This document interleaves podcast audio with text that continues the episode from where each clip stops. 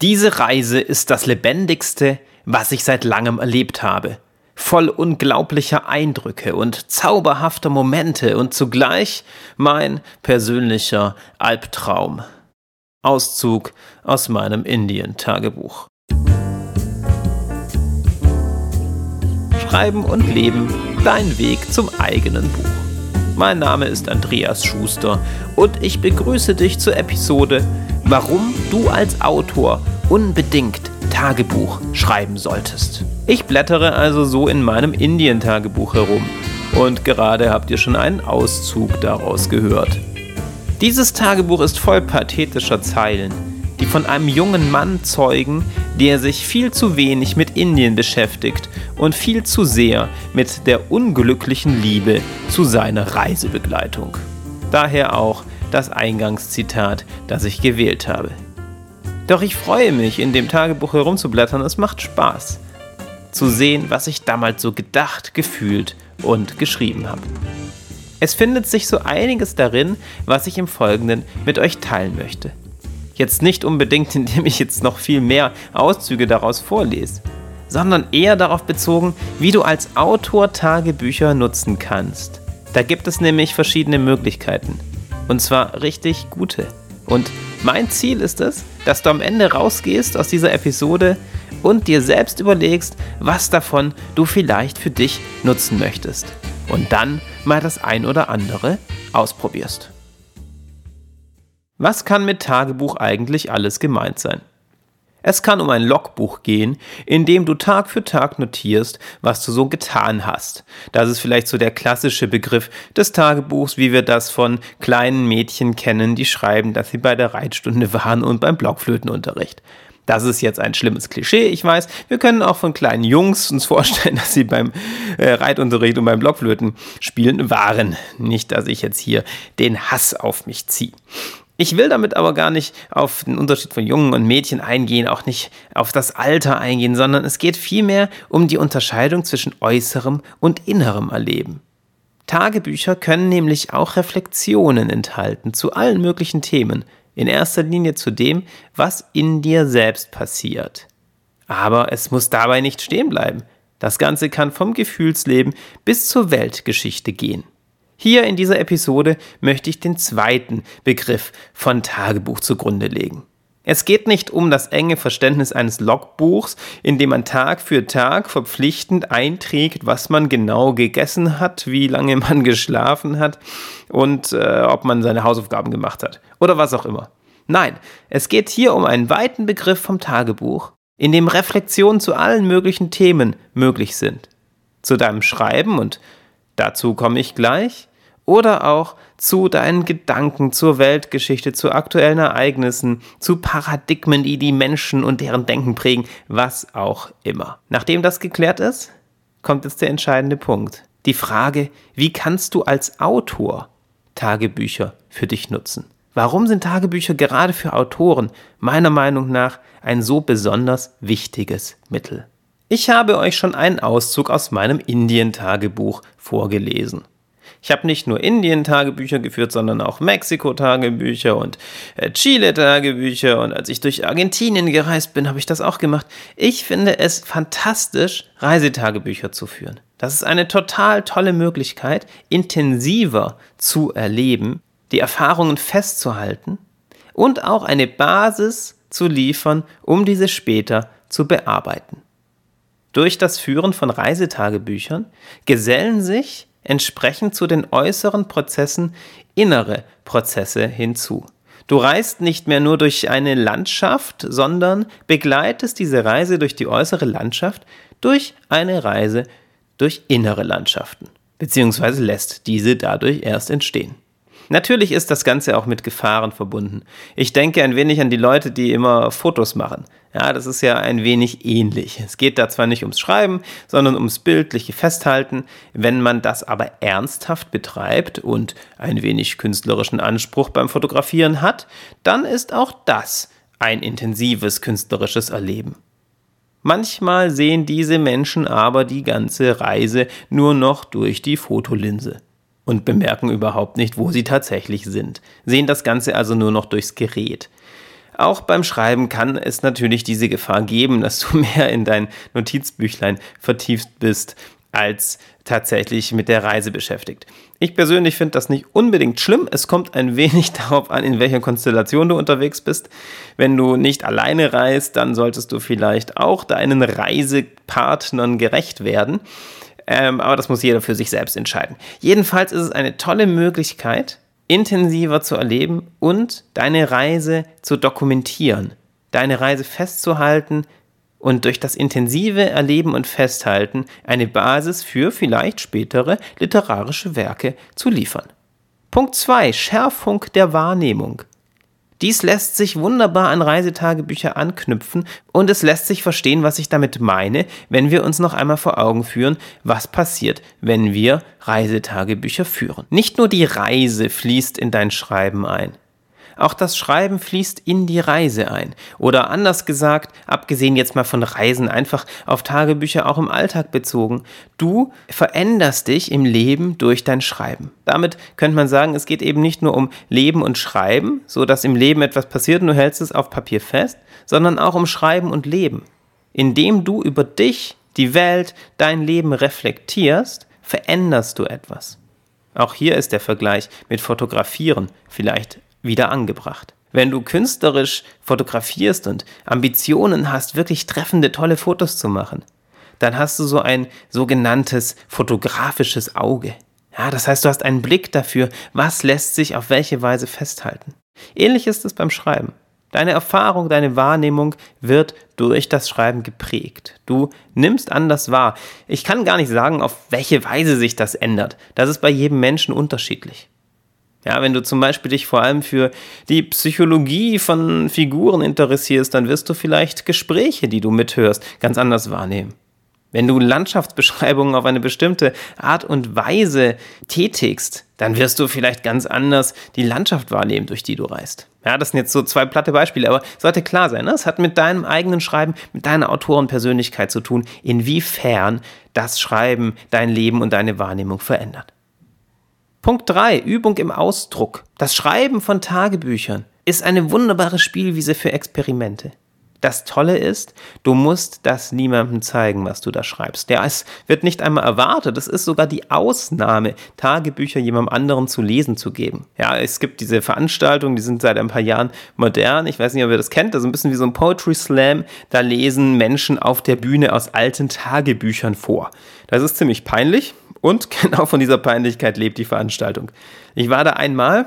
Mir hat es ehrlich gesagt nicht so fantastisch toll gefallen, weil die Texte natürlich entsprechend naiv sind. Es sind dann gerne Tagebücher von Zehnjährigen oder Zwölfjährigen und die Personen, die auf der Bühne stehen und das vorlesen, baden sich gerne in dem, äh, weiß ich gar nicht, in dem, in dem Gefühl der Peinlichkeit und sind stolz darauf, schämen sich für sich und finden es total geil, äh, zugleich sich da irgendwie so zu exhibitionieren. Na gut, jedem das seine. Ich möchte das gar nicht abwerten, habe auch nichts dagegen. Ich persönlich würde das gar nicht machen. Ich finde, es ist ein bisschen schade und es wird der ganzen Sache auch nicht gerecht. Das ist doch eine tolle Sache, wenn man in einem gewissen Alter das so festgehalten hat. Und beim Punkt Übung im Ausdruck sieht man, dass genau diese Privatheit ja aus, es auch möglich macht, einfach rauszuhauen, einfach zu schreiben, sich keine Gedanken machen zu müssen, ob man das jetzt so sagen darf oder nicht. Diese Privatheit ermöglicht es auch, herausfordernde Situationen auf den Punkt zu bringen. Ja, du kannst wirklich überlegen, was ist der Ausdruck, der das Ganze trifft. Du kannst herumprobieren und du wirst im Laufe der Zeit deine Möglichkeiten verfeinern, tatsächlich das auszudrücken, was du meinst. Indem du so unverfangen mit Sprache umgehst und das Schreiben zu deinem Begleiter wird ohne Zwang, dass daraus einmal ein veröffentlichter Text werden muss, wird sich deine Ausdrucksweise, das Spektrum deiner sprachlichen Möglichkeiten nach und nach erweitern.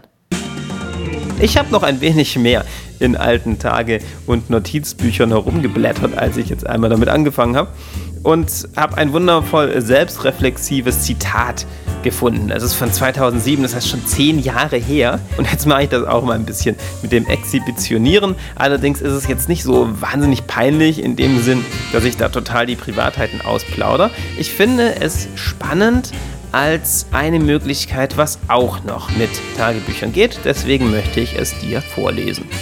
Der, der in der Zukunft lebt, stirbt, da seine Träume mit ihm sterben. Der, der nicht träumt, der nicht mehr will als das, was er meint zu sein, ohne darüber zu reflektieren, wird unendlich lieben. Es geht also manchmal auch ganz schön philosophisch zu in Tagebüchern, zumindest in meinen. Das ist aber immer ohne Anspruch, allzu systematisch zu werden. Und deswegen habe ich das rausgesucht. Das Leichte, der Versuch, die Unbefangenheit sind wohl wesentliche Eigenschaften dieses Mediums. Und deswegen weise ich an dieser Stelle darauf hin. So wie beim Ausdruck kannst du auch thematisch alles Mögliche ausprobieren, ohne Angst haben zu müssen, ob das jetzt wirklich fundiert ist. Für mich macht das einen großen Reiz aus. Es muss aber nicht immer um die philosophischen, existenziellen Probleme gehen. Es kann auch um ganz gewöhnliche, lebensnahe Fragen gehen. Warum nicht mal über tatsächliche oder vermutete Gewichtsprobleme schreiben, habe ich mir irgendwann mal gedacht. Habe ich im selben Tagebuch gefunden. Ich finde das einen total lustigen Auszug. Und zwar habe ich da offenbar versucht, auf ulkige Weise meine eigene Ernährung auf die Schippe. Ich wollte gerade sagen, auf die Schrippe. Das könnte man natürlich in dem Zusammenhang auch sagen. Also auf die Schippe zu nehmen. Zitat. Ein Schokoladencroissant bitte. Danke sehr. Und als Nachtisch nehme ich dann zwei Kugeln Eis mit Schlagsahne in der extra mega Turbo Waffel, sprich mit Karamellsoße obendrauf. Wenn das mal nicht lecker ist, dann weiß ich auch nicht, was gut ist im Leben. Bis du es dann irgendwann nicht mehr bis zum Kühlschrank schaffst. Einen Tod muss jeder sterben. Ich verhungere an Überfettung. Ja, also ich meine, ich traue mich jetzt das Ganze hier vorzulesen, aber das wäre sicherlich nicht so entstanden als Text, um ihn tatsächlich zu veröffentlichen. Das ist ein schönes Beispiel, wie ich total überspitzt sarkastisch mich mit aktuellen Fragen auseinandersetze. Ja, du siehst, das kann eine Spielwiese sein, das Tagebuch, für alle möglichen sprachlichen Experimente. Es geht nicht darum, einfach nur logbuchartig irgendwas festzuhalten. Nächster Punkt besonders spannend für Autoren, vielleicht der allerwichtigste von den einzelnen Punkten. Dein Tagebuch kann ein Begleitbüchlein für literarische Projekte sein. Früher dachte ich immer, man sagt dazu nur Konzept schreiben, aber ich habe von meinen Schülern gelernt, dass es den Ausdruck gibt, Kladde. Na, und das meine ich damit. Ja, du kannst einfach ausprobieren. Ja, du kannst einfach mal drauf losschreiben. Du kannst ganz locker äh, einen Versuch starten, ohne tatsächlich schon einen literarischen Text zu schreiben. Oder eine andere Möglichkeit, du kannst mit dir selbst unterschiedliche Optionen diskutieren, unterschiedliche Möglichkeiten, wie die Handlung weitergehen könnte. Du kannst auch den Fortschritt deines Projekts dokumentieren. Was ich sehr gerne mache, ist zum Beispiel beim Überarbeiten offene Fragen notieren. Ja, oder äh, ich habe das Gefühl, okay, bei dieser Figur müsste davor noch was anders kommen, da müsste ein bestimmter Konflikt noch stärker angelegt werden. Oder halt, stopp, da fehlt doch etwas, das muss noch irgendwo dazu. Ja, du kannst alles notieren. Du hast quasi eine Möglichkeit, den Prozess im Blick zu behalten. Du bist nicht alleine mit deinem Schreiben, sondern du begleitest es kontinuierlich auf einer Metaebene. Letzter Punkt der Möglichkeiten. Persönlichkeitsentwicklung. Die Persönlichkeitsentwicklung steckt schon in den vorherigen Punkten gewissermaßen drin. Ein Tagebuch ist aber auch eine großartige Möglichkeit, ganz spezifisch danach zu trachten, dass es einem gut geht, dass man glücklich ist, dass man sich weiterentwickelt. Es gibt Techniken und Übungen aus den verschiedensten Coaching-Richtungen, die sich hierbei anwenden lassen. Häufig wird Neudeutsch mittlerweile das ganze Journaling genannt. Ich bin da nicht so ein Fan von. Ich finde Tagebuch eine total schöne Sache. Ich finde es auch einen schönen Begriff, ohne dass das irgendwie altbacken wirken muss. Jetzt noch einmal kurz die verschiedenen Möglichkeiten im Überblick. Ich habe von Reisetagebüchern gesprochen. Ich habe davon gesprochen, durch Tagebücher deine Wahrnehmung zu schärfen. Dann habe ich vom Ausdruck gesprochen, von der Übung im Ausdruck und von Tagebüchern als Spielwiese für alle möglichen Experimente. Dann ging es um Tagebücher als Begleitbüchlein für literarische Projekte und zuletzt um Tagebücher zur Persönlichkeitsentwicklung. Bevor wir uns für heute verabschieden, möchte ich dir noch ein paar berühmte literarische Beispiele zur Inspiration nennen. Vielleicht hast du ja Lust, da einmal reinzuschauen. Hier sieht man wunderbar, wie berühmte, erfolgreiche Autoren Tagebücher für ihr Schreiben und Leben genutzt haben. Erstes Beispiel, Thomas Mann. Ganz berühmte Tagebücher hat Thomas Mann hinterlassen. Und diese Tagebücher sind ein Paradebeispiel dafür, wie literarischer Anspruch und Tagebuchschreiben auseinanderklaffen können. Thomas Mann hat verfügt, dass seine Tagebücher erst 20 Jahre nach seinem Tod veröffentlicht werden dürfen.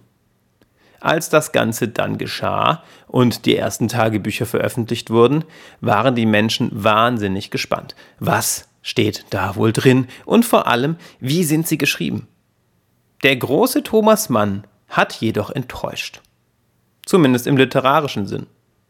Denn im Vergleich zu seinen Werken entbehren die Tagebücher jeglichen literarischen Anspruchs. Er schreibt dort über alle möglichen Kleinigkeiten und oft haben die Tagebücher so eine Art Logbuchcharakter. Nichtsdestotrotz sind sie interessant. Sie sind ein tolles Beispiel dafür, wie banal manchmal auch der Alltag der berühmtesten und verklärtesten Autoren ist. Nächstes Beispiel, Max Frisch. In seinen Tagebüchern bekommst du einen Einblick in die Genese seines Werkes, das heißt in das Entstehen, in das Wachsen, in den organischen Prozess des Nachdenkens und Erlebens und Reflektierens. Ein wunderbares Beispiel, wie begleitendes Schreiben das Schreiben literarischer Werke vorantreibt. Und vielleicht auch eine Inspiration für dich, wie du Tagebücher nutzen könntest, um dein literarisches Schreiben durch sie zu begleiten. Letztes Beispiel Martin Walser. Er hat einige Tagebücher veröffentlicht mit dem Titel Leben und Schreiben und dann das vierte mit dem Titel Schreiben und Leben, also so wie auch dieser Podcast heißt. Es geht dabei aber nicht darum, wie man lernt zu schreiben und wie man sich auf den Weg zum eigenen Buch begibt. Vielmehr versteht er unter Schreiben und Leben das Dichtersein als Grundprinzip menschlichen Daseins. Das heißt, es geht ihm darum, dass das Dichten die urmenschliche, die ganz, ganz eigene menschliche Angewohnheit ist. Und das Menschsein hört für ihn auf, wenn wir uns nicht mehr selbst erfinden. Das heißt, nicht mehr uns selbst entwerfen, keine Geschichten mehr erzählen, nicht mehr dichten. Das Schreiben wird so zum Kern des Lebens. Tagebuch schreiben als Autor, was nehmen wir nun davon mit? Ich finde, am Ende sind wir bei einem wichtigen Punkt angelangt. Schreiben und Leben kann als Einheit begriffen werden. Und Tagebücher sind das passende Instrument, um das wirklich hinzubekommen. Wenn du Tagebuch schreibst, auf welche Weise auch immer, wirst du intensiver leben und das Leben kontinuierlich in dein Schreiben einfließen lassen. Du hast so eine vorzügliche Möglichkeit, deine eigenen Schreibprojekte zu reflektieren, sie besser zu machen, darin voranzukommen und den Überblick zu behalten. Zudem verfügst du über eine sprachliche Spielwiese, und kannst dich persönlich weiterentwickeln. Such dir die Möglichkeiten aus, die dir besonders gefallen oder kombiniere verschiedene damit. Experimentiere einfach ein wenig herum. Wenn dir dieser Podcast gefällt, dann geh doch bitte auf iTunes und hinterlasse einen Kommentar und ein paar Sternchen. Damit hilfst du diesem Podcast und mir Hörer zu finden. Ich würde mich riesig darüber freuen. Nun aber viel Freude beim Tagebuchschreiben und bis zum nächsten Mal.